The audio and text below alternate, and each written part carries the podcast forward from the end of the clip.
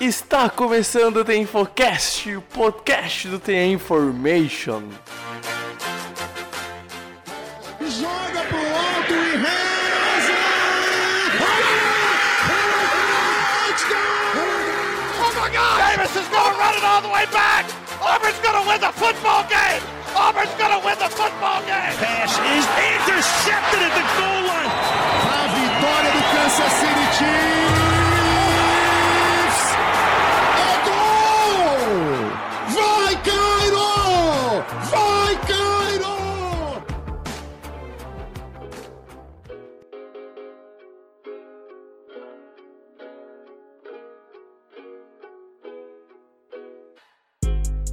Olá, olá! Sejam bem-vindos, ouvintes do The Infocast. Está começando mais um podcast do The Information. Eu sou o Pedro Bragolin e estamos iniciando mais um The Infocast, mais um The Infocast de pós-temporada de playoffs da National Football League. Eu sou o Pedro Bragolin, eu estou com Pedro Matsunaga. Pós-rodada, literalmente, é meia-noite e sete. Estamos gravando de madrugada. Cara, Pedro, só quero dizer uma coisa. A gente acaba de sair de uma baita rodada. Eu tô com o clima lá em cima e vamos que vamos para mais um podcast. Mas claro, antes disso, Japa, tudo tranquilo? Fala aí, Brex, fala aí, ouvinte do Infocast, é isso aí, né, cara? É, como você falou aí, a gente tá gravando bem no pós-jogo mesmo, o jogo acabou faz nem meia hora e a gente já tá gravando aqui o podcast. A gente vai falar mais pra frente, mas um pouco desanimado, triste, assim, eu particularmente não sou muito fã do Saints. É, para quem me conhece sabe que eu sou eu tenho uma, uma afeição pelo Carolina Panthers, então por isso acabo tendo uma distância dos New Orleans Saints, mas é, é triste o que aconteceu com o Drew Brees, mas a gente fala mais pra frente sobre isso. Também com a gente, Guto, cara. Quanto tempo que a gente não tinha sua linda voz aqui no podcast, velho? Tudo tranquilo? Fala Bregs já pra galera que tá assistindo a gente. Fim de semana maluco. É, ontem foi. Acho que foi um jogo de turbilhão de emoções, né? É, tirando os nossos colegas aqui, o meu time ainda tá disputando alguma coisa nos playoffs. E ontem foi, foi muito maluco, mas vamos falar sobre isso, vamos falar sobre essa rodada. E nesse momento tudo certo, né? Semana que vem tem mais dois jogos, assim, muito bons pra gente assistir. E a dica que eu dou é, cara, concentre-se, assistam tudo que vocês puderem, porque tá acabando e daqui a pouco a gente vai ter que esperar mais longos meses até voltar. É, exatamente. Quando, quando for perceber, já se foi e a gente está a sete meses do próximo jogo de NFL. Pessoas, antes de irmos para o recado gerais do, do, nosso podcast, só um aviso importante, tá? Eu vou pedir a compreensão do amigo ouvinte. Hoje o áudio do podcast em si não vai ser tão bom, tá? A qualidade vai ser sempre no mais alto nível, mas a gente está gravando de madrugada para conseguir pôr o EP no ar cedinho, para conseguir fazer o podcast chegar mais cedo a você para saber tudo da National Football League dessa rodada, né? Então a gente por para conseguir fazer isso, vai ter que usar o áudio da nossa gravação. A gente geralmente grava com cada pessoa gravando sua própria faixa, mas hoje a gente está usando então o nosso backup, que é a gravação da ligação nossa pelo Meet que a gente usa para gravar o podcast, né? Então o áudio não vai estar tá tão bom, de vez em quando pode ter uma quedinha, uma cortada por causa das conexões de internet da, de nós três aqui do podcast, tá? Então só peço essa compreensão, mas eu garanto que a qualidade vai estar tá lá em cima, né? E enfim, chega do blá blá blá a gente vai então pro bloco de recado geral e na volta eu, o Japa e o Guto vamos passear pelos três jogos que aconteceram nesse último final de semana. Bom, pessoas, rapidinho aqui lembrando, né? O nosso site é o theinformation.com.br. Lá tem tudo sobre os jogos da National Football League, análise, o preview, todas as opiniões. A gente também tem os nossos podcasts e vídeos lá. E também tem um encaminhamento para as redes sociais, né? No Twitter, arroba InformationNFL, YouTube e Instagram, TheInformationNFL. E também tem um encaminhamento, né? Os podcasts e os nossos feeds nos agregadores. Caso você esteja ouvindo, sei lá, YouTube, Deezer e quer ir para o Spotify ou algum outro lugar que a gente esteja lá, só vai ter o link bem bonitinho, clicar em cima do nome do agregador e tu vai ser redirecionado para nossa página nesse agregador que você quer ouvir, então vai lá, vai gostar sem dúvida nenhuma do nosso site, muito conteúdo show de bola. Lembrando também, né, o Pedro tem Boros BR e o Guto faz parte do Lumble Leapers, né, perfil do Packers, então sigam os trampos dele, vai gostar muito do conteúdo que essas duas pessoas fazem aqui. E principalmente, né, espalhe da Infocast, da Information por aí, manda o nosso perfil do Twitter, do Insta, nossos vídeos no YouTube e principalmente se podcast, ó, essa galera aqui falando de NFL, ó, ouve aqui para entender tudo sobre os times. Semana que vem tem semifinal da NFL, né? E depois tem a grande final. Explica direitinho como é que funciona e a gente promete que vai te ajudar a viciar os seus amigos, namorada, pai, mãe, tio, tia, cachorro, periquito, todo mundo na NFL, certo, pessoas? Enfim, recados dados, vamos que vamos pro podcast.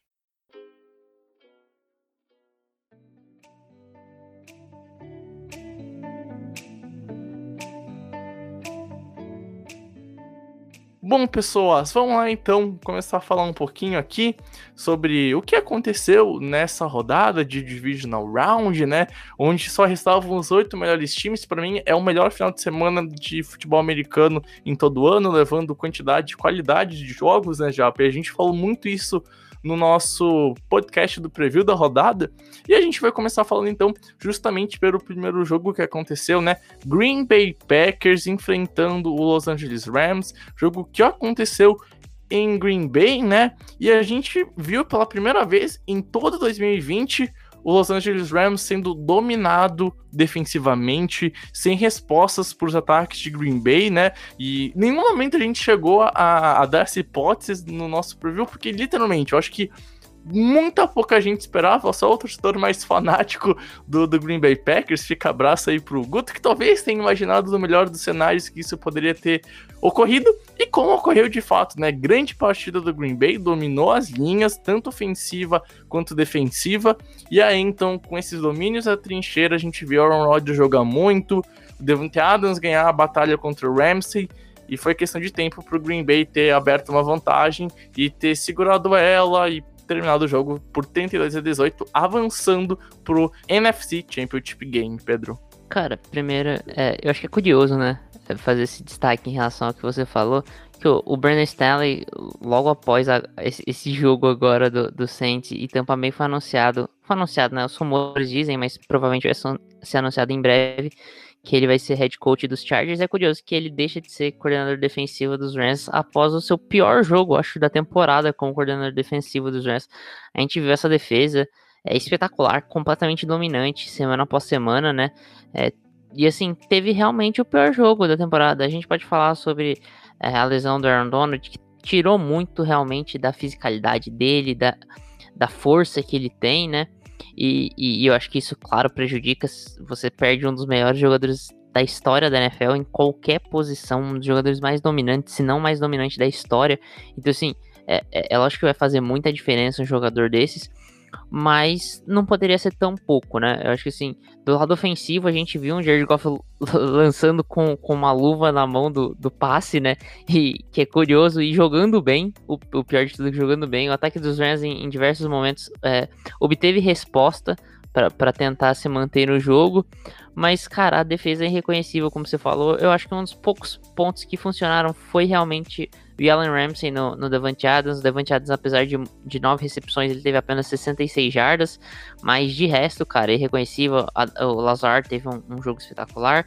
E principalmente o jogo terrestre do Green Bay Packers. Isso que, que eu acho que prejudicou muito. Você espera de um Aaron Rodgers no nível MVP conseguir fazer as coisas funcionarem. Agora, o, o, a defesa dos Rams ceder tanto pro jogo terrestre dos Packers e independente de quem corresse, era o AJ Dillon, era, era o, o Williams, era o Aaron Jones qualquer um que corria ganhava muitas jardas. Uhum. E isso destruiu uhum. a defesa dos Rams por completo, né? É, cara, e eu acho que aliado a isso, velho, é, quando chegava no Aaron Rodgers, não conseguia derrubar ele. O Aaron Rodgers muito bem no pocket. Como sempre, né? Um cara que se movimenta muito bem dentro dele, paciente, inteligente, uh, sabendo usar suas armas, cara. Eu acho que o que mais exemplifica isso foi aquela jogada que ele tava tranquilíssimo no pocket dentro da sua própria endzone e converteu uma terceira para mais de 10 jardas com, com o Lazard. Então, assim, foi um Packers, eu acho que muito seguro, muito bem postado em, em campo, né? Eu acho que o gameplay funcionou bastante e acabou sendo o time mais regular da partida, assim como foi o time mais regular entre os dois em toda a temporada. Uh, acabou não tendo a melhor defesa do que a dos Rams, né? Os Rams chegou com a melhor defesa, mas a defesa dos Packers no embate performou melhor. O ataque dos Packers chegou como melhor do que o dos Rams e de fato foi melhor na partida. E eu acho que no geral, cara, assim, em nenhum momento a gente viu de fato LA ameaçando mesmo a vitória do, do Los Angeles, do, do Green Bay, né? A gente não viu em nenhum momento, cara, ó, tá, aqui tem uma chance real, real mesmo de trocar a liderança, como a gente vai ver em alguns outros jogos. Cara, não foi o caso. Os Rams de fato incomodaram, chegaram a ficar em uma posse, mas ó, nunca teve um sentimento real, né, Guto? Acho que isso se passa muito pelo que o Pedro falou, pelo o que eu já comentei um pouquinho, né, da questão das trincheiras, né?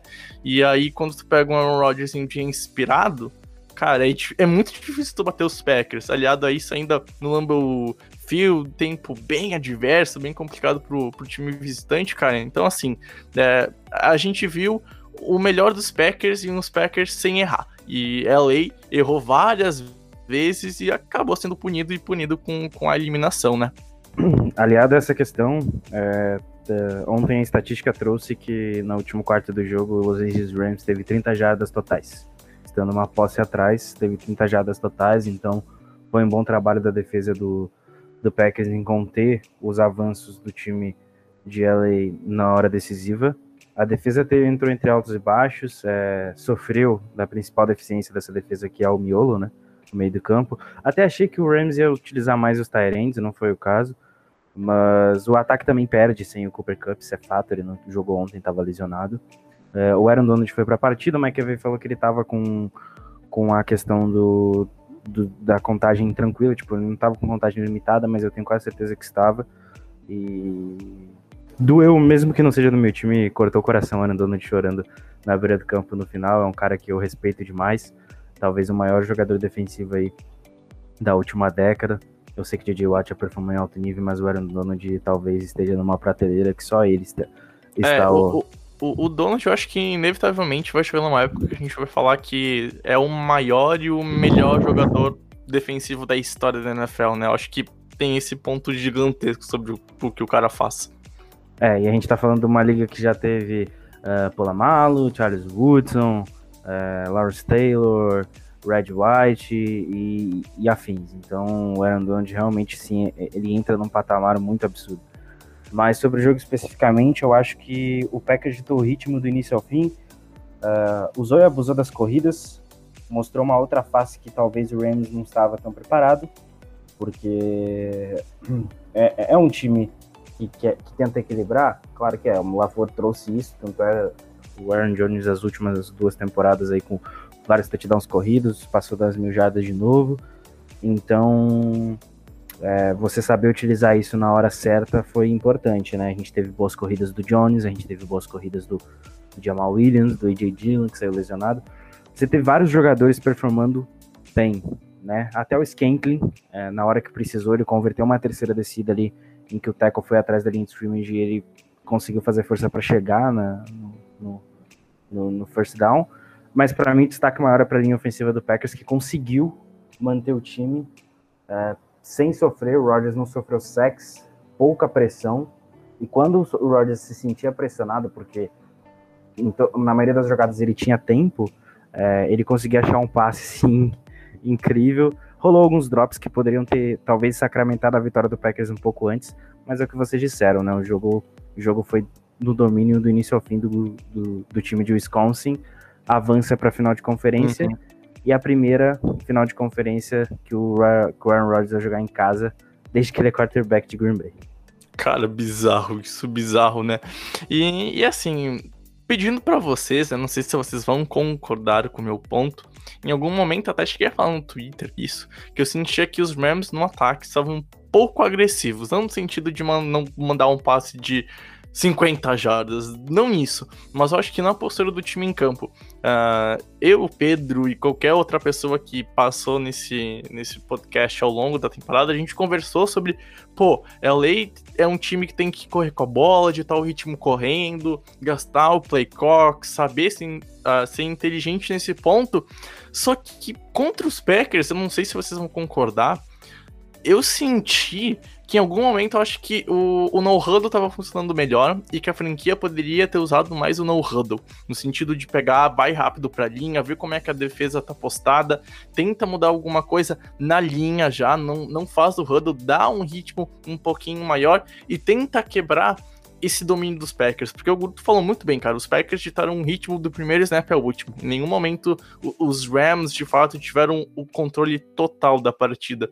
E às vezes ameaçou esse controle dos Packers fazendo no huddle. Então, tipo, eu não sei se vocês concordam ou discordam, mas pelo menos eu senti que, mesmo com um bom jogo terrestre do Canakers, né, 18 carregadas, 90 jardas, um TD, média de 5, 5 jardas por carregado, não foi um jogo ruim, foi um jogo bom do, do running back rookie, cara, eu senti assim, que poderia ter sido mais agressivo nisso. Acho que não no quesito de chamar um passe de 40 jardas, de 30 jardas, mas tentar deixar os Packers um pouco mais acuado do que estava. Eu acho que o, os Rams ajudaram os Packers a estarem confortáveis na defesa. Pelo menos eu senti isso em boa parte, principalmente do primeiro tempo, Japa.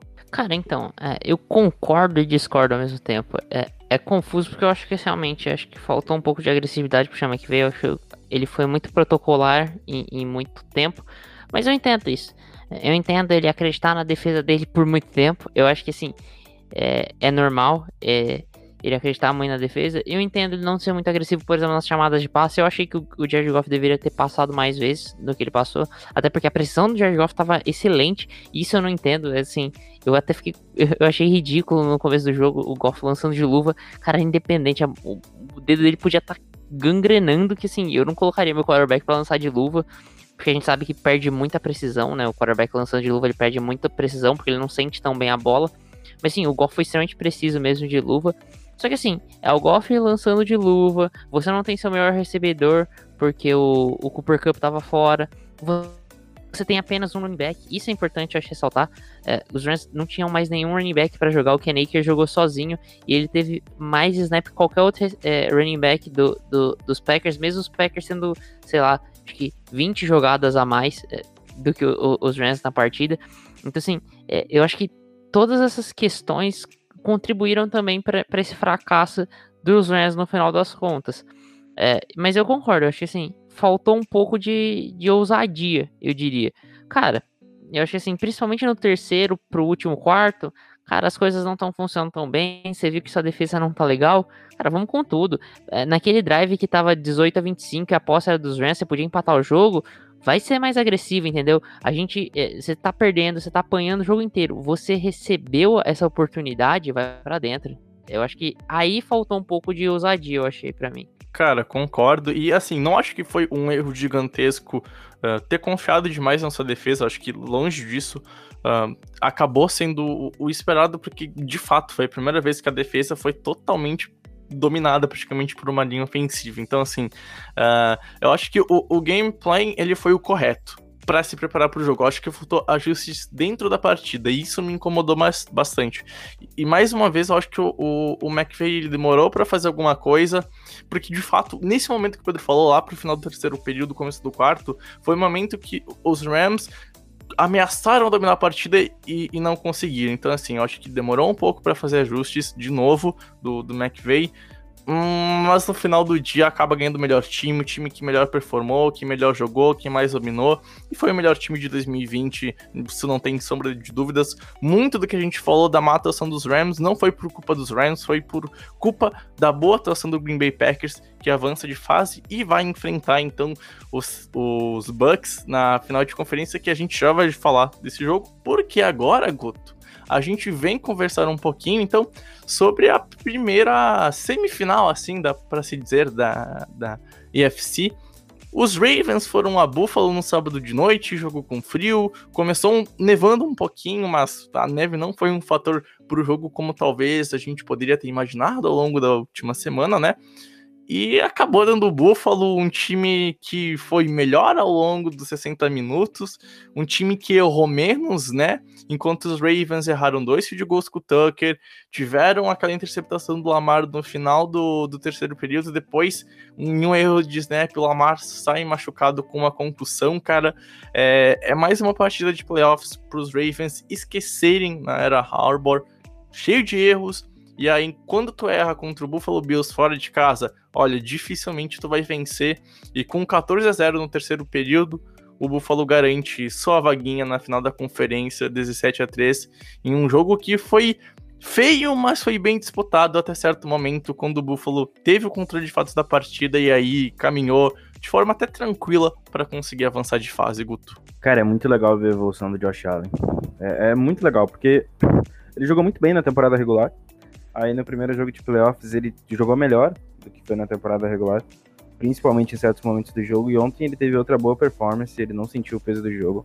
É, não que o Lamar Jackson tenha sentido, muito do que o Baltimore Ravens fez e estava vivo no jogo é porque o Baltimore era por, por pela atuação do Lamar Jackson. É, nem venha falar a questão de ah, Lamar é pipoqueira, é o caramba 4. Gente, ele tem 23 anos, ele foi MVP temporada passada e a recém tá começando na liga. Essa, é, esse foi o terceiro jogo de playoff da carreira dele. Então, é, eu acho que a questão do, do Buffalo Bills ter uma defesa muito forte, né? Um sistema defensivo muito bem equilibrado, pesou. Pesou muito contra uma linha ofensiva que tem problemas, que perdeu seu principal jogador, que é o Ronnie Stanley, por lesão durante a temporada. E o Orlando Brown estava jogando por ali. Não que ele seja ruim, mas a linha ofensiva perde o dinamismo. É outra, é outra questão ter o Ronnie Stanley ali.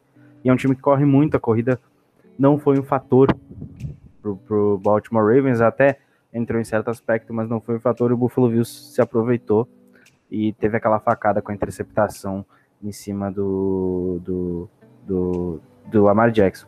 Até pensei que a corrida ia entrar com mais facilidade, até porque o, o, o, Buffalo Bills tem problemas contra o jogo terrestre, né? São, é a mesma questão do, da defesa do Packers, mas a neutralização aconteceu e aí, quando o Lamar Jackson saiu pela concussão, é, o jogo basicamente só foi o Buffalo Bills dar mais uma administrada.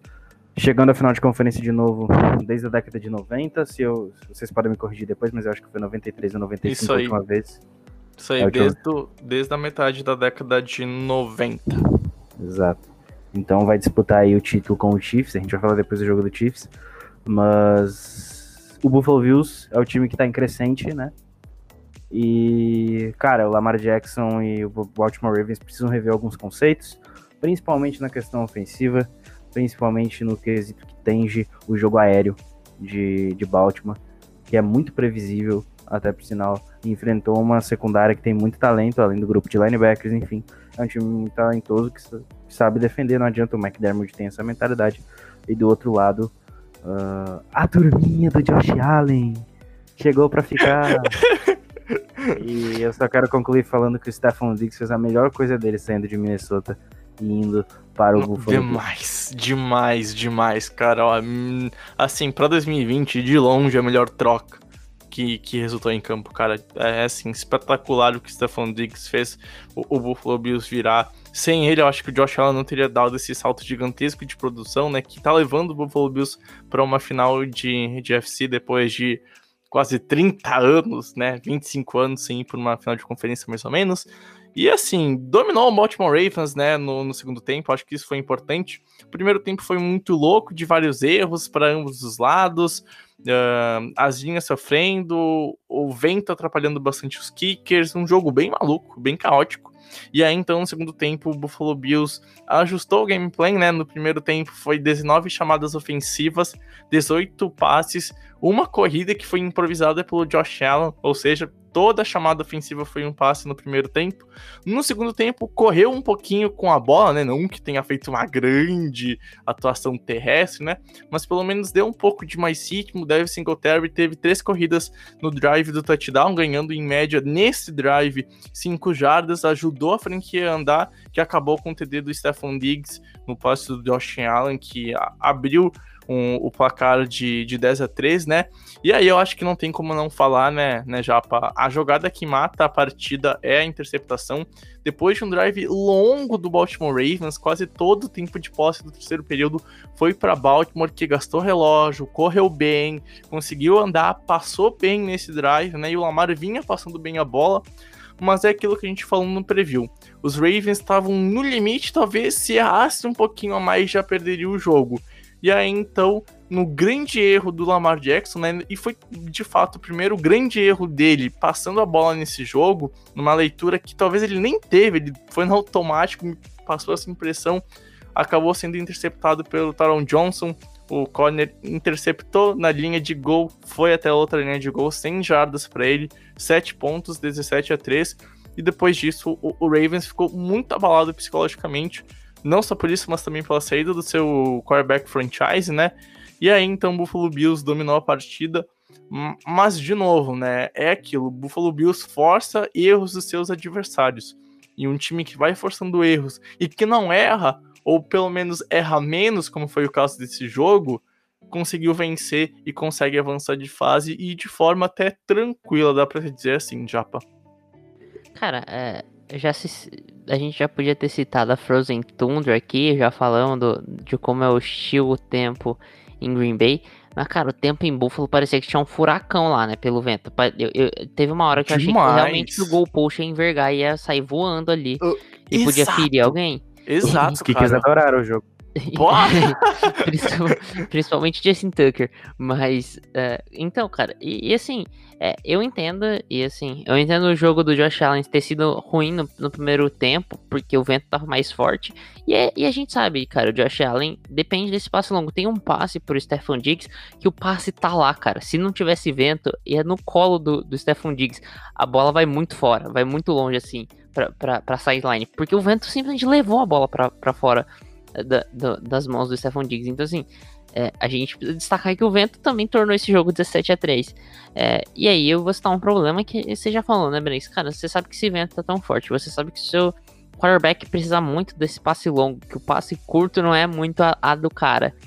Corre com a bola, cara, por favor, entendeu? Meu, tem umas chamadinhas de passe, pelo menos, né? É. De corrida, quer dizer. Uhum, e assim, cara, ó, eu, eu, cara, eu não aguentei. Eu desci a porrada no gameplay do, do Baltimore. Do Baltimore, não, perdão. Do, do, do Buffalo no tempo no Twitter. Eu tava muito pistola. Eu tava muito pistola. Porque assim, a gente sabe, e a gente já falou ao longo do ano, o jogo TS dos Bills é uma M, cara. O Singletary decaiu muito de rendimento. Não é um cara confiável. Mas não é porque teu ataque terrestre é ruim, tu pega uma defesa boa nesse quesito, que tu Você nem abandona totalmente. É. Exato. É. Tu faz o mínimo para deixar essa defe a defesa adversária, ó. Você quer ver um negócio? Cara, nem os Steelers, quando estavam tomando aquele 28 a, a 3, sei lá, do, dos Browns, eles abandonaram exato, o jogo terrestre, né? Cara? Então, exato. Então, por que, você vai abandonar na condição tão hostil como tava nesse jogo em Buffalo? Mas, assim, exato. Assim, essa é a crítica. Mas, cara, é, para elogiar o, o finalista da FC, o Buffalo Bills, que vem achando maneiras de ganhar jogos, é isso. Achou uma, mais uma maneira de ganhar jogos, cara. A defesa é espetacular forçando os erros do adversário, aparecendo nos momentos certos. A gente vai falar melhor isso no, no, no jogo do, do, do Tampa Bay e Saints, mas Tampa Bay para mim é, é, uma, é, um, é uma defesa tão forte porque aparece nos momentos certos e faz big plays, muda momentos do jogo, consegue fazer grandes jogadas. E é isso que a defesa do Buffalo fez nesse jogo contra os Ravens. Só foi um. Uh, só conseguiu forçar um turnover, que foi aquela interceptação que virou uma pick six. Mas assim, fazia grandes jogadas. É, conseguia segs extraordinários no Lamar Jackson, conseguia cedia depois. Isso é o problema. Eu acho que assim, em, em determinado momento, o, a defesa contra o jogo aéreo de Buffalo foi pior do que eu imaginava, principalmente secundária. Eu acho que é uma das grandes forças desse time e não foi tão bem, mas é corrigível isso. Mas a, a, defesa fez grandes jogadas e isso era importante. Eu acho que sim, é um time que se mostrou muito forte no ataque contra os Colts, que mostrou muita força no ataque, que mostrou que o Josh Allen realmente é o franchise QB, é um QB pronto para NFL. E a defesa vacilou muito. Nesse jogo, não. Esse jogo a defesa ganhou. E, cara, num, num, numa condição de, de tempo muito melhor que essa, o Josh Allen não vai fazer só 17 pontos. Desculpa, eu, eu, não vejo o Josh Allen fazendo menos de 21 pontos num jogo. Exato. Independente da defesa que ele enfrente, cara. Você pode botar a defesa dos Rams num dia ótimo. Eu acho difícil o Josh Allen fazer menos de 21 pontos. Se a defesa contribuir com. Ele vai, uma, ele vai, enfrentar uma defesa bem, bem deficitária semana que vem. Então, uhum, ele, uhum. ele, enfrenta uma defesa que tem como grande problema essas big plays na, na secundária, né? Então, assim, é, a tendência é que ele, ele brinque ali. E, e, é isso, cara. Assim, no, no jogo que tudo podia dar errado pro Buffalo, o Buffalo foi lá e fez o, o, o jogo dar certo. O vento virar, usar uma, uma referência a, a esse tempo, esse clima hostil fez uhum. o vento virar a seu favor. Então, cara, é, é, o time que tá achando suas maneiras de ganhar jogos. É, é, é isso, é isso. E, e para terminar, né, para começar a terminar a discussão, né, começar a terminar, olha só que lindo português. Pô, madrugada, dá um desconto, galerinha. Boa Uma... de linguagem, seu Pedro Bergolin. É, isso aí, isso aí. Uh, para começar então a terminar, né, vamos, já que a gente errou, vamos repetir o erro, porque a gente é burro, né, enfim... Uh, a gente viu, pelo menos, eu fiquei com a impressão também, cara, que o, o, Buffalo Bills ele foi muito bem no quesito de limitar o Lamar Jackson correndo, cara. O Lamar ele teve nove tentativas, ganhou 34 jardas, né? Ele teve uma corrida que ganhou 10 jardas, então se tu tirar essa, vai ser oito tentativas para 24 jardas. A, a gente viu um Lamar que correndo com a bola não foi ameaça em nenhum momento. E eu acho que esse vem um dos grandes méritos da defesa para limitar Baltimore a três pontos somado aos erros do, do kicker, né? Mas assim, né, Guto, a gente viu uma defesa dos Bills que, como tu mesmo disse, já como a dos Packers, melhorou nos últimos tempos, nos últimas, nas últimas semanas, e atuou bem. Na, acabou conseguindo indo bem nessa rodada. Então, assim, a, a, gente viu, eu acho que principalmente por esse ponto na defesa, deixar o Lamar muito mais sendo que passar a bola e aí afetando ele aos poucos até acontecer o erro, que vem dos méritos da, da vitória do Buffalo Bills, muito por conta de o Lamar correr e bater na parede logo na linha de scrimmage, ganhar uma, duas jardas, e isso foi a tônica da partida inteira pro lado da defesa dos Bills, que fez muito bem isso. Claramente, claramente a defesa do Bills é um, como eu disse, comunidade ela é muito forte, né? Cresceu ao longo da temporada.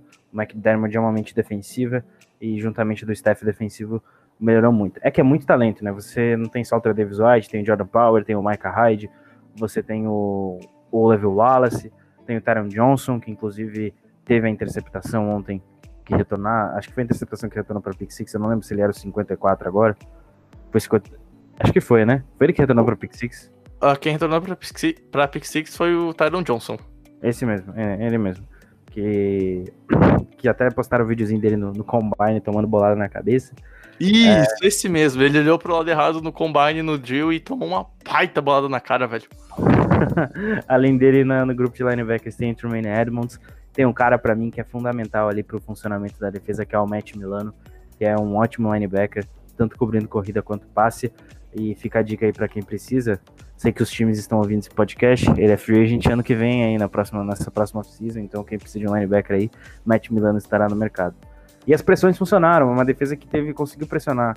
E não é o forte da defesa do Bills, porque não tem tanta força para isso. A gente esperava que o Ed Oliver fosse um fator. Ele até melhorou em certos aspectos, mas ainda não é um fator para pressionar o quarterback adversário, mas conseguiu pressionar o Lamar Jackson e deteve ele na principal arma dele, jogo terrestre. E aí volta aquela tona que eu falei. Você tem que ter um jogo aéreo melhor para quando, quando chegar esse tipo de situação. O Baltimore Ravens não estava preparado para isso. Na verdade, nunca esteve quando acontece, nunca. Exato. quando acontece a situação, quando acontece a situação. E aí o preço uhum. é ser eliminado de novo. Exato, exatamente, cara. Tem que estar melhor alvo, tem que melhorar o jogo aéreo da franquia, eu acho que é o grande ponto para 2021. E por fim, para quem acompanha o nosso Twitter, né, vou terminar a discussão desse jogo com a emblemática frase que eu postei no Twitter e uma galera deu uma boa risada que caraca, cara, o vento tava balançando o pau, meu Deus, cara. Isso aí deu assustador, cara. Eu acho assustador ver o Y balançando de um lado pro outro com o vento, cara. Meu, não deve ser legal ser kicker nessas condições, cara. Enfim, passando então para o próximo jogo, minha, meus amados colegas de podcast, a gente vai comentar um pouquinho então sobre a vitória do Kansas City Chiefs, sobre o Cleveland Browns. Chiefs fez um bom primeiro tempo, abriu vantagem, contou com erros gigantescos dos Browns para fazer um 19 a 3. E aí então, no segundo tempo, a gente tem a lesão do Mahomes, ela acaba mudando um pouco a história da partida, né? Mas vamos ser francos, tá? Eu acho que a lesão do Mahomes não muda por completo a história do jogo, porque os Browns tiveram uma interceptação, uma interceptação do Baker Mayfield logo no começo do segundo tempo. Os Browns começaram com as costas na parede na defesa, os Chiefs estavam na red zone, não teve first down, foi um, um, um 13 nada e acabou com o field goal por causa da posição de campo. E aí, então, na sequência, a gente tem um, um, os, os Browns anotando o TD, e aí depois o drive com a lesão do Patrick Mahomes. Então, assim, os Browns, para mim, iam em algum momento do jogo, acho que realmente ameaçar a vitória dos Chiefs. Não sei se seria tão forte como foi por causa da lesão do Mahomes, protocolo de concussão. Não se sabe ainda se ele vai ou não jogar a final de conferência, tá? Torcedor dos Chiefs. Mas assim, no final do jogo, acho que a equipe que menos errou venceu. Porque os Chiefs, né, Pedro? Acho que de novo a gente vai ter que falar disso. Mais uma vez, muda por completo do primeiro tempo para o segundo tempo. Só que aquilo é tanto talento num time só, mas é tanto talento num time só, que às vezes você vai errar e vai vencer quando tu tem uma franquia assim. E foi o que aconteceu. O talento ganhou o jogo para os Chiefs e talvez a falta de talento ou até mesmo a falta de cérebro para o Cleveland Browns tirou essa vitória e assim os Chiefs vai pela terceira vez na final de conferência e pela terceira vez seguida vai sediar a final de conferência no seu estádio Japa. Cara, é, eu acho que um lance tá tendo menos é, destaque do que deveria é, é, o lance do fumble e, e assim, é lógico que a gente ia brincar, não podia acontecer. A gente tá ali, o, o, os Browns tinham a bola na linha de duas jardas, vamos dizer assim, né? Faltando, sei lá, um minuto e meio para acabar o primeiro tempo, podendo deixar o jogo é, 16 a 10 e eles receberiam a, a primeira posse do segundo tempo. Volta, é, aí você para nesse momento assim, e aí você segue, pula, sei lá, é, 15, 20 minutos no tempo, os Browns estão ali é, quase na, é, na própria red zone, né, defendendo com, com os Chiefs indo chutar um field goal e, e o jogo tá ali 19 a, a 3. Então, assim, isso não poderia ter acontecido. E aí, o destaque que eu faço dessa jogada do fumble é como que um juiz em cima do lance não vê um contato capacete com capacete. Aquilo para mim, eu não entendo como ele conseguiu ver que o jogador não entrou na endzone, que eh, ele, ele sofre o fumble e a bola sai realmente dentro da endzone, foi touchback, mas ele não vê o contato capacete com capacete. Isso aí, cara, para mim é, é inacreditável. É, é cara... é, quase tão, é quase tão bizarro quanto aquele pass interference do, dos, uh -huh. do Saints e Rams. Assim, eu, eu ó, relato pessoal, eu juro que não foi no replay eu berrei com o cara do Cleveland. Ele fez o catch, quando eu vi que ele foi ameaçar, eu pensei, eu, pe... eu gritei. Ele tá louco, sim. É, não faz isso, ajoelha. Não ajoelhar, mas tipo, cai no chão. Não estica o braço, né? Uhum. É isso. Tu tem um first down, tu vai ficar em primeira pro gol, tu vai gastar 40 segundos se não pedir tempo, e tu tem dois timeouts com 1 minuto e 20. Então tu poderia fazer um TD com 40 segundos, deixar Mahomes com pouco tempo e ajudar a franquia tá, tudo bem, ele tentou ganhar o touchdown, não, não é eu nisso, e aí depois eu berrei de novo. Isso foi falta! E assim. E assim, tem um ah, juiz em cima, né? Tem um juiz exato, assim. A, exato. A, a, sei lá, a dois metros no máximo do lance e ele não marca. para mim isso é bizarro, isso não muda a história da partida. Mas continuando isso, cara, assim, eu acho que você destacou bem e, e, era o destaque que eu faria. O time que errou menos ganhou. E a gente vem falando isso e, e, realmente foi o que aconteceu. Os Browns erraram muito, eles não poderiam errar tanto, mas o positivo fica aqui, cara, pro ataque dos Browns. Uh, apesar do jogo terrestre não funcionar tão bem, e méritos totais da defesa dos Chiefs, os Chiefs tiveram um jogo defensivo que eu não vi esse ano. Eu não lembro de ter visto os Chiefs tão bem defensivamente esse ano Concordo. como foi nesse jogo. Lembrou bastante a defesa do, da temporada passada. Mas assim, é, Baker Mayfield, né, cara? Eu acho que assim, é um destaque que a gente tem que fazer. É, que jogador é Baker Mayfield? Mudou realmente os rumos da franquia de Cleveland. É, é impressionante. É, a personalidade, ele lança aquela interceptação que é ridícula, é, é, um erro de leitura muito absurdo, e mesmo assim ele vai dar a volta por cima, faz o jogo voltar, e aí eu achei que faltou um pouco de, de ousadia, a gente tava falando do, do, do Sean McVay, faltou muita ousadia pro, pro Kevin Stefanski, ele precisava ir para aquela quarta descida, é, só a defesa precisava de um turnout de qualquer jeito, se fosse na linha de 40 do, do, do, do seu próprio campo ou na linha de, de 30 do campo de defesa do adversário, não importa. Você precisava converter essa, essa é, tentar converter essa quarta, porque você precisaria forçar o turnout de qualquer jeito, mas beleza, é, é discutível esse lance. Mas enfim, é, eu vi um, um, outro Cleveland Browns, um Cleveland Browns que briga, que apesar das dificuldades, que apesar de, de, um primeiro tempo horrível, consegue dar a volta por cima, acabou perdendo pro Chad Henne, acontece. E aí você falou de cérebro, faltou cérebro a Cleveland em muitos momentos.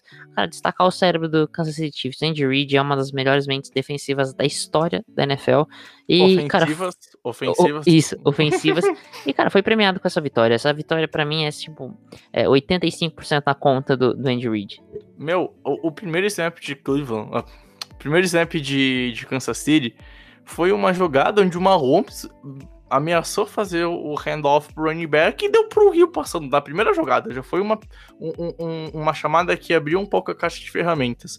E o primeiro, o, primeiro drive foi muito isso. Foi mostrar para que o, o, os Chiefs vinham. E mostraram, né? Eu acho que assim, foi uma franquia que foi muito boa, foi inteligente, agressiva quando precisou. Cara, Tarek Hill e Travis Kelsey, 8 cats, 100 jardas para mais pros dois né? O Kelsey terminou com, com um touchdown. O Darrell Williams, 3 carregadas, 78 jardas, 6 de média. As corridas do Kansas City entraram em todo momento. Patrick Mahomes com um TD corrido, né? E aliás, um belo TD corrido numa linda chamada do, do Andy Reid. E assim, cara, é, é o que o Pedro disse. Muito para os dois lados também, né? O Cleveland, eu acho que ficou claro nesse ano quem é o, o, um nome prometido que vai tirar essa franquia da M por, quem sabe, no céu. E o Kansas City, cara, é tudo que a gente já sabe, pro lado positivo e pro lado negativo, tá? Então, de novo, preocupa o que foi o segundo tempo. Não acho que teria parado em 22 pontos se o Mahomes estivesse em campo, mas não duvido que isso aconteceria, tá? Porque os Chiefs, de novo, errou bastante no segundo tempo. Mais uma vez, cai de produção depois do, do intervalo. E isso preocupa para a próxima fase. Mas o fato é, né, Guto, cara, né, é difícil tu parar um time que fez a sua melhor atuação defensiva. Para mim, concordo com o Pedro quando ele afirma isso, aliado a um ataque que até com o Titi Rene conseguiu avançar e conseguiu algumas conversões bem importantes que ajudaram a matar o, o, o confronto, porque no final o talento acabou decidindo o jogo e junto com o time que menos errou, Guto. Mais um jogo do Chiefs vencido por seis pontos ou menos, né? Essa é a tona do Kansas City Chiefs nessa temporada. E... Exato, é, hum, é o, o, sétimo seguido, cara. Já, já tinha sido. Quer dizer, o sétimo seguido não, porque o, o, o Chiefs folgou na semana 17 praticamente. Então, se tu exclui o da semana 17, é o sétimo jogo por seis pontos ou menos ganho pelo, por KC. É o recorde da NFL. E eu já falei aqui, isso não é uma stat tão boa assim. Mostra que o time ganha na hora H uma amostra que o time sofre. Então não é uma stat de um lado só, tá? É, é, é nessas semanas aí eh, tiveram jogos adversos, o próprio Dolphins forçou turnovers, mas falta talento ofensivo. Eu acho que se, assim, essa tonada de você ganhar sempre assim, tudo bem, hoje teve o fator de não ter o Mahomes, né, e tudo mais. A gente não sabe se o Mahomes joga semana que vem. Eu tenho minhas leves considerações em relação a isso. Eu acho que tem grande chance dele não jogar semana que vem. E se ele jogar, ele vai estar bitolado eu sinceramente não colocaria o Mahomes em campo semana que vem. Eu acho isso errado. É, até porque o protocolo de concussão. O protocolo de concussão, ah, é o Patrick Mahomes, é o melhor quarterback da NFL. Beleza, irmão, beleza. É, o, o, Kingsley Kick não joga por Green Bay há cinco semanas e ele teve concussão. ah, não, eu sei que não é o mesmo efeito, né? Mas o próprio Jerry Alexander, vamos, vamos pegar um jogador então do nível de Jerry Alexander, ficou duas semanas sem jogar em Green Bay por causa de concussão. E aí? Não vou culpar a Green Bay por ter por ter protegido o cara de uma concussão. É, é, é, o certo a se fazer.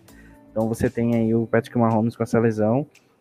É, a, a noiva barra esposa barra mãe do filho dele falou que, que eles estão bem, tá tudo certo, mas eu, assim, se ele, se ele jogar semana que vem, ele não vai estar 100%, isso eu tenho certeza, e é um erro do Chiefs. Tirando isso, O Browns foi valente. O Baker Mayfield foi realmente o que se espera de um franchise quarterback. Teve alguns erros, mas eu acho que é, também a, a, interceptação, tudo bem, o Pedro falou bem, teve erro de leitura dele, mas eu acho que o, que o recebedor do, do, do Browns também deu uma ajudinha pro, pro defensor do Chiefs. Mas eles sempre tiver, se mantiveram no jogo. É, o lance do fumble, que foi touchback, que até o Derek Carr tweetou depois rindo. É, gente, aquilo ali era uma falta clara e mudaria todo o destino do jogo. Então, às vezes as zebras elas complicam demais o que deveria ser uma coisa muito simples. Uh, méritos do Andrew Reid nas chamadas, a criatividade dele foi posta à prova de novo e ele mostrou isso. Uh, mas o Browns eu acho que merece mais destaque aqui. A defesa tem muitos problemas, principalmente no que tange a, a grupo de linebackers de secundária. Falta talento, principalmente na, no miolo. E o Stefanski teve, termina sua primeira temporada vitoriosa. Para mim, ele conseguiu progredir demais com esse time, levou ao divisional, quase eliminou o grande favorito, que é o Kansas City Chiefs. Então, o Stefanski tem todos os méritos aí. Agora é, é olhar o, o Cleveland Browns tem muito cap space para a próxima temporada e é saber onde gastar melhor nessas, nessas necessidades e melhorar o time para quem sabe brigar pelo título no ano que vem, quando volta o Odell e toda uhum. essa coisa. Mas uhum. em relação ao Chiefs é isso, né? É, ganhou, beleza, passou, vai enfrentar o Josh Allen e companhia em casa, mas é, fica muito mais questionamentos do que esse time pode fazer do que respostas. Eu acho que o time uh, tá numa a, ainda tá aquém do que pode mostrar, pode mais. É, mostrou isso no primeiro tempo desse jogo, mas deveu no segundo. E a defesa é isso, né? A defesa pode realmente tirar esse título do time, como já aconteceu em temporadas anteriores. A gente já viu o Patriots ganhando, ganhando deles. A gente já viu o Chiefs sofrendo por causa da defesa, que o Mahomes tem que ir lá fazer 40 pontos porque tomou 30. Exato. Já, já vi isso acontecendo. Então, essa é a tornada do jogo. E parabéns, Andy Reid, cara. Três finais de, de conferência seguidas pelo Eagles, agora três finais de conferência seguidas pelo Chiefs. O Leão é fantástico, vai estar no Hall da Fama do NFL e finalmente ganhou seu título temporada passada. Vamos ver se ele consegue o doblete nessa. Grande Leôncio que pode fazer o back-to-back -back pela primeira vez desde 2003, 2004, quando New England Patriots fez isso lá no começo da era Brady, era Bill Belichick, certo, pessoas? Passando então para o último jogo, né? E o Pedro já deu a tônica lá na abertura do podcast, né?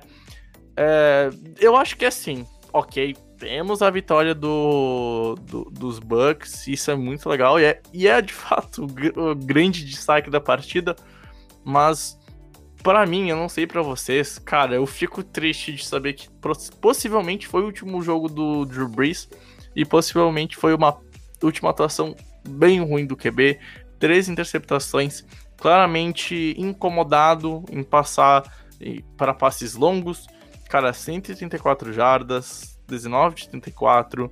A defesa dos Buccaneers dominou o, o New Orleans Saints em praticamente boa parte do segundo tempo. Né? Isso foi vital para abrir 30 a 20 e vencer a partida. Um primeiro tempo de igual para igual, mas o segundo tempo mostrou qual time tinha o melhor ataque. E eu até cheguei a twittar, cara. E, e assim, meu, eu acho que o New Orleans tem mais chances de vencer com, com o Winston no último período. E eu acho que tem e tinha mesmo no, no momento. Mas não fez, acaba perdendo. Bucks vai para a final de conferência, né? Só que para mim, diferente de muita gente, eu acho que o grande destaque talvez seja o último jogo do Drew Brees, Pedro, e, e eu sei que tu pensa muito comigo ne, nesse quesito, infelizmente, né, velho? Cara, é, o último jogo da cara do Drew Brees, é, é isso, foi isso. Foi um jogo desastroso pro QB de New Orleans, né? É, eu, eu tava falando aqui antes do podcast com o Bregs e com, com o Guto. É, eu achei assim. É, é, digno em relação à carreira do Drew que ele acabou sendo. É, tendo seu último jogo da carreira de uma forma como foi a carreira dele, né? O cara foi um monstro em temporada regular, chegou nos playoffs e acabou pocando. E, cara, é, a, gente, a gente brinca de time que pipoca, de jogador que pipoca. Normalmente isso não é verdade, isso é mais uma brincadeira. Cara, acaba não sendo isso pro Saints e pro Drew Brees, né? A gente vê que, assim, há uma queda de produção é, tremenda. É, desse time, desse quarterback na pós-temporada. E isso mostra, cara, os números mostram. O Drew Brees é, teve apenas 134 jardas, um, um, touchdown e três interceptações na partida, né? Fora outras turnover worth plays, né? O Drew Brees poderia ter terminado esse jogo com cinco interceptações tranquilamente nesse jogo. E não foi assim, porque nem todo passe interceptável é interceptado. É, e do outro lado, cara, é, é a Tampa Buccaneers. É, eu falei ali. É, o, a defesa de Tampa é uma defesa que aparece em momentos importantes. É o Winfield forçando aquele, aquele fumble no momento mais importante. É o Devin White conseguindo as interceptações e, e, e parando o Alvin Kamara diversas vezes. E, e, é isso, cara. É uma defesa que muitas vezes deixa o time adversário confortável. Isso me incomoda muito. Mesmo o Saints não conseguindo desenvolver seu ataque, parecia que o Saints ia engrenar em qualquer momento. Porque a defesa do Tampa Bay deixa o ataque adversário é, confortável muitas vezes. Mas aí eles. Parece que é, é uma pegadinha. Eles deixam o ataque adversário confortável, vão lá e roubam a bola. Vão lá e conseguem um sec. E, e é, numa segunda descida que torna é, impossível a conversão depois. Então, assim é uma defesa que prega peças. E do outro lado, cara, Tom Brady, a gente falou, a gente falou do Breeze, o último jogo da carreira. Cara, Tom Brady, você não quer enfrentar ele no, nos playoffs. É, não foi uma grande partida, não. A, a OL do, dos Bucks demorou a acertar e quando acertou foi muito bem. O, os recebedores de, de Tampa Bay sofreram uns drops em alguns momentos. O Tom Brady também errou a mira várias vezes. Mas independente disso, cara, é, é 30-20, né? Não tem que falar, cara. O Tom Brady é, é muito ruim jogar contra o Tom Brady em playoffs porque ele dá um jeito de te castigar, né? Cara, é, é, é, isso, né? O Tom Brady foi genial quando precisou, converteu algumas boas terceiras descidas. Foi um cara muito inteligente, como sempre é, uh, e com um ataque cheio de talentos, né? Pô, fica, fica difícil tu, tu tentar parar o Tampa Bay Buccaneers. E assim, cara, foi um jogo de golpe igual, né? Eu acho que teve vários erros dos dois times no primeiro tempo, aliado a duas fortes defesas, né? E acaba com um sentimento de, pô, o Tampa Bay é um time que ganha jogos grandes, é um time de jogos grandes. Como o, o Pedro, que mais bateu nessa tecla ao longo de 2020, né? O Tampa Bay que teve um péssimo período, um péssimo novembro, se ajustou em dezembro, principalmente nas chamadas e no game plan. E eu acho que a gente tá vendo o melhor Tampa Bay Buccaneers de todo ano. Tampa Bay Buccaneers com o gameplay perfeito, com as chamadas perfeitas, o time tá ajustado, a defesa tá engrenada. É um time mortal, é um time mortal. E o Saints até conseguiu fazer algumas coisas interessantes. Eu acho que o Alvin Kamara foi para mim um grande destaque da partida por Saints, né? Correndo com a bola, 18 carregadas, 85 jardas. Uh, ainda teve o Montgomery que conseguiu 4 carregadas para 14, ou seja, passou das 100 jardas, contra a melhor defesa da liga, que cede menos de 80 jardas terrestres por jogo, que é do Tampa Bay Buccaneers. Então, os Saints fizeram coisas positivas. Só que tu não vai ganhar o jogo de playoffs quando o teu QB não consegue passar para mais de 15 jardas. O que a gente falava lá na Week 1, 2, 3, 4, 5, que depois melhorou um pouquinho, cara, voltou aqui, velho. O, o Drew Brees, eu acho que assim, ficou claro que longe do 100%, incomodadaço demais para passar um, um, uma jardagem maior. E assim, quando passava, né, Guto? Passe lento, passe ruim, uh, de vez em quando acertando o alvo, mas a tônica foi o passe não ser tão bom e acabou pesando no segundo tempo na hora mais importante, né? Quando o Saints precisou ser agressivo, não tinha ameaça do passe longo. E aí, quando tu não tem ameaça do passe longo, tu pode trazer a sua defesa mais perto, mais perto da linha de scrimmage, lotar o box, pressionar, deixar o QB ainda mais desconfortável.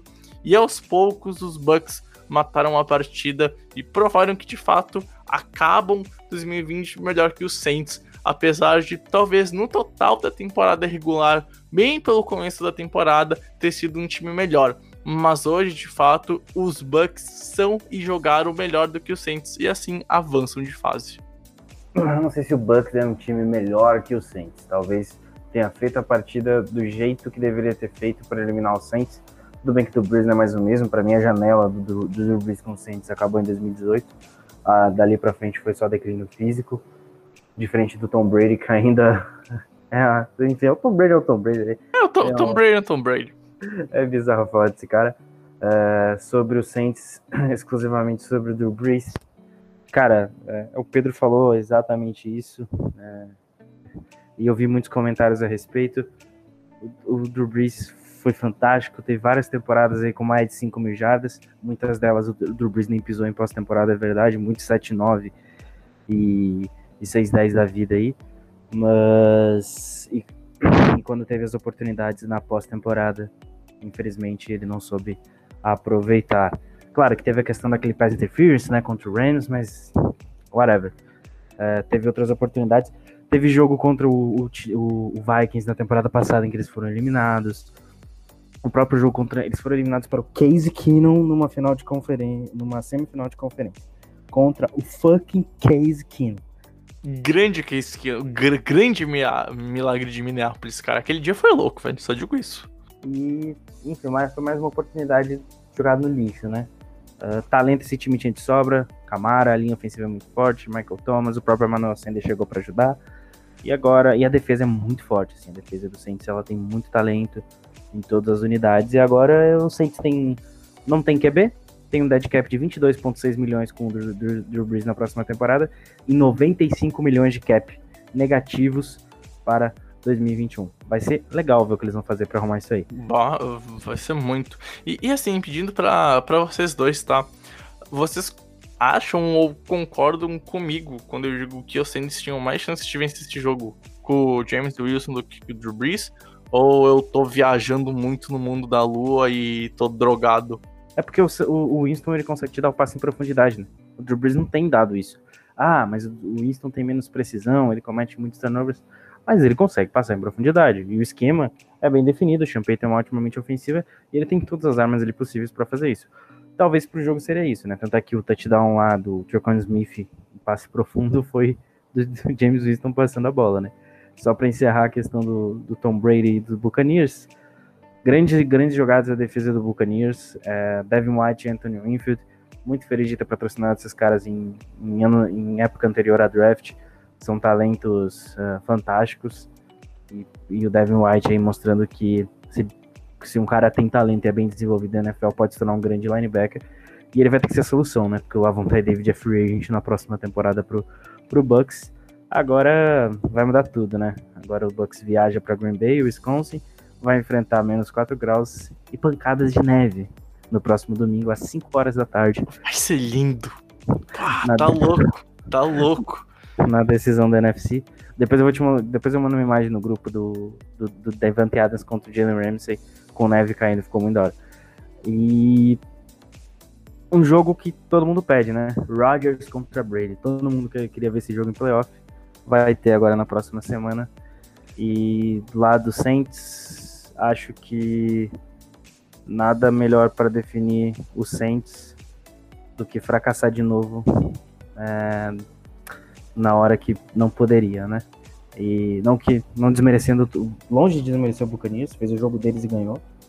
Mas é isso. E do outro lado temos o Buccaneers aí que teve uma atuação uhum. para passar, para classificar. Uhum. Concordo, concordo, concordo. E tu, Pedro, concorda com a afirmação do James Wilson poderia ter tido mais chances ou, ou vai contra mim e contra o Guto? Cara, eu acho que assim, é meio sem engenheira de obra pronta. O que eu vou falar aqui, não, não com vocês, eu acho que o Bregs bate nessa tecla faz muito tempo. Mas assim, eu acho que o Guto falou bem. Acho que assim, a precisão do, do James Winston é o que derruba ele em relação ao Drew Brees. Mas em um jogo que o Drew Brees acerta pouco mais de, de 50% dos passes deles e, e, ainda consegue três interceptações, é, fica óbvio para mim que o James Winston era a opção mais viável nesse jogo.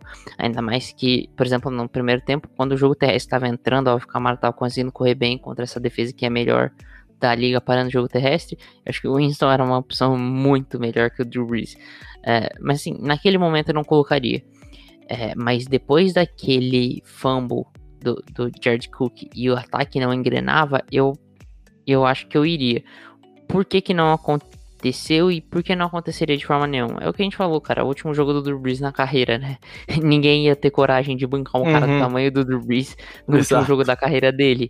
Mas, mas assim, é, realmente eu acho que é, houve um momento que talvez até o Payton tenha pensado, cara, será que não era melhor ter o Winston? Uhum. Mas essa ideia passou em um segundo, porque era o Drew Brees na frente dele no último jogo da carreira dele, né?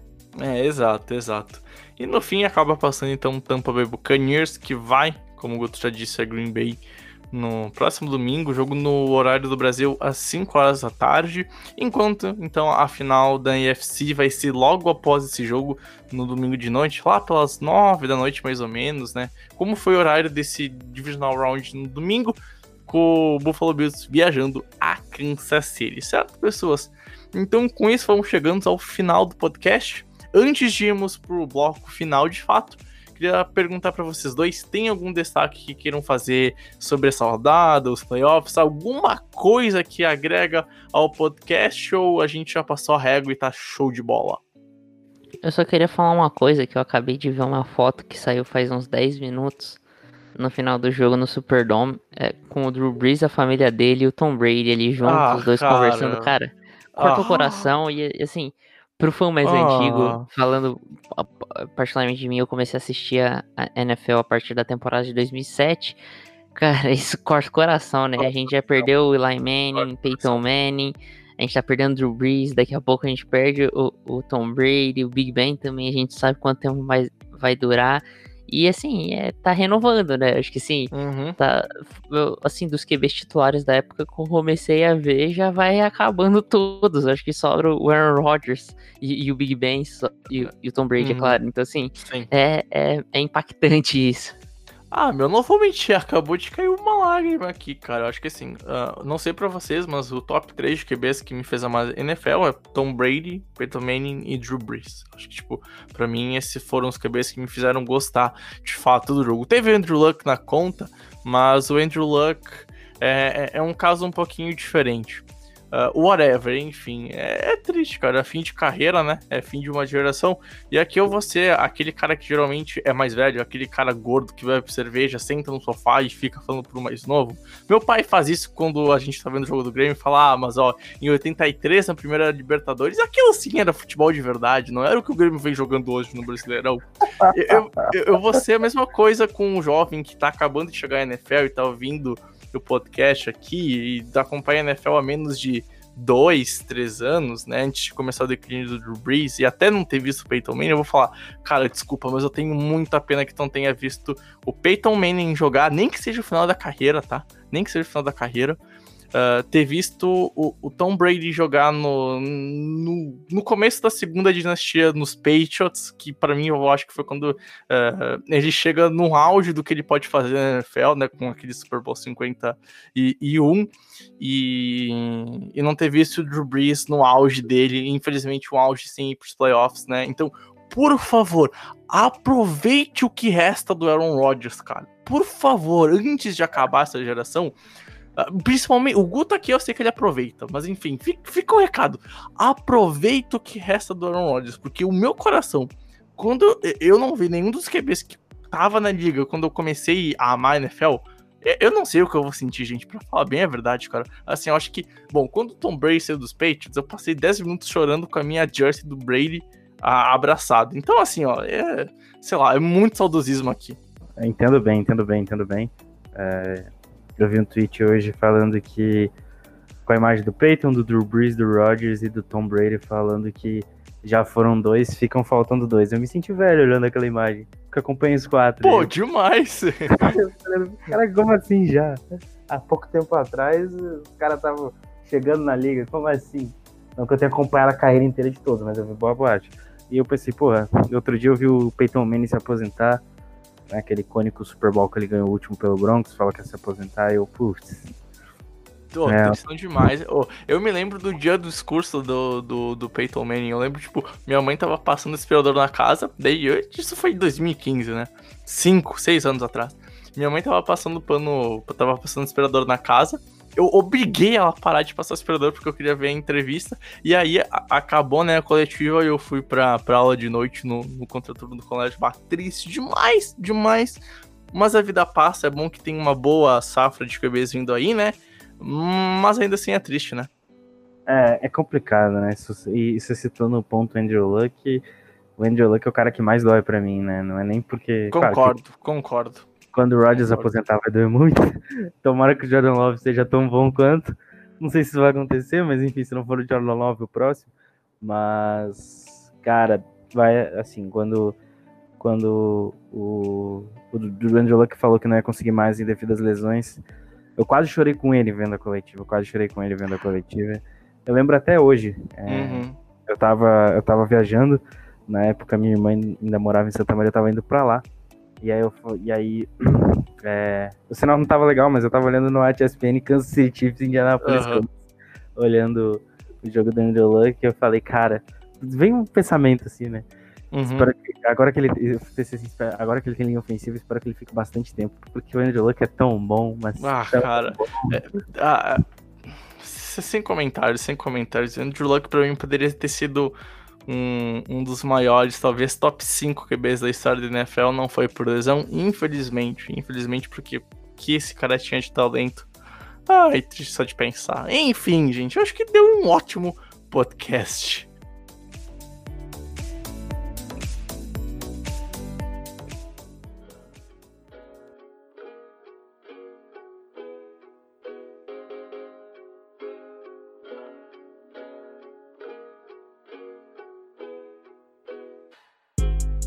Bom, pessoas, vamos então terminando aqui o podcast. Agora são uma e 10 da manhã da madrugada. Eu espero que a gente não tenha ficado com uma voz de tanto sono. Se ficou um pouquinho, desculpa, amigo ouvinte, mas é, era o que tinha pra fazer, senão a gente ia ter que postar o podcast na terça de manhã e aí já ia ficar muito tarde. Então, de madrugada, Guto, fizemos a missão. Fizemos uma boa missão, creio eu. Passamos os quatro jogos. Agora restam apenas três, né? Restam apenas 180 minutos de futebol americano no relógio, no reloginho cronometrado, cara. Então, muito obrigado. A gente se encontra provavelmente, se tudo der certo, o podcast do review do Super Bowl vai ter todo mundo aqui do, do site participando que grava o podcast, né? Então, Guto, até o EP do Super Bowl, se tudo der certo, cara. Tamo junto, valeu e simbora para as finais de conferência. Senhores, não deixem de acompanhar o The Information NFL no Twitter, no site, enfim. Três jogos: Green Bay, Wisconsin, 5 da tarde semana que vem. Eu esqueci o nome de onde o Chiefs joga, eu lembro que é diferente porque tem Kansas Estado, Kansas City, mas é no Arrowhead. É, é no Missouri. Então, no Arrowhead Stadium, diretamente do, do Missouri, a gente vai ter às 8 da noite Kansas City Chiefs contra Buffalo Bills. Os quatro melhores times que sobraram, né? No caso da AFC é o cabeça de chave número 1, um, cabeça de chave número 2. No caso da, AF, da NFC é o cabeça de chave número 1 um contra o cabeça de chave número 5. Tom Brady contra Aaron Rodgers, Josh Allen contra Patrick Mahomes. Gente, tá acabando, então aproveitem. É, falta pouco aí. E para chegar ali no Super Bowl do estoque, tá? Quando vocês verem já tá assim. Lembrando que além do, dos, das finais de conferência na outra semana, a gente tem ainda o nosso queridíssimo Pro Bowl virtual. Uh, que legal! Eu tô louco pra ver como é que vai ser isso, cara. Eu tô muito curioso pra ver. Eles podiam pelo menos colocar aqueles joguinho, né, de queimada, aquilo lá que é legal do Pro Bowl. Ugh, é, meu, é melhor do que o Pro Bowl em si. Exato, é, é por isso que eu assisto Pro Bowl, por causa daquilo, daquelas atividades. Mas E aí? tem alguma coisa diferente daquela limpinha dos Faustão? Eu achei que Pro Bowl era só aquilo, né? Ah, em tese tem um jogo no domingo, né? Em tese, assim. É, Deve é, mas assim, eu nunca botei na TV pra ver se tem esse jogo. Pra mim é tipo a lenda urbana, a, a urbana, meu Deus, Bruni. É tipo a lenda urbana da Maria do Banheiro, da essas coisas aí que tem em Supernatural, tá? Então tá, fica aí a- a- a- o questionamento. E Lamboli, se quiser saber tudo sobre o Green Bay Packers. É isso, gente. Até a próxima. E eu queria encerrar é, a minha participação nesse programa falando que o Michael Thomas tem, tem prêmio de jogador ofensivo do ano. Julio Jones não tem. E é só isso mesmo, né? Até mais. Depois dessa informação aí, eu até vou me trancar no banheiro? Porque Infeliz, recebedor lixo, tem o pódio. Jafa, então terminando com muito bom humor nesse início de madrugada de muito trabalho para esse que vos fala. Cara, prazer inenarrável ter estado com você mais um podcast, fechando o Divisional Round em uma hora e pouco de podcast, não sei quanto vai dar pós-edição, mas a gente fez a missão. Restam apenas quatro podcasts de pós-temporada pra gente acabar o ano e entrar numa mini férias. É, passou rápido, cara, ainda tem muito a aproveitar, mas mais uma vez, muito obrigado pela sua presença, Japa. Tamo junto, valeu e até a próxima. Cara, como você falou, acho que é o último fim de semana de NFL, né? Acho que é a última vez que a gente vai lembrar de fim de semana.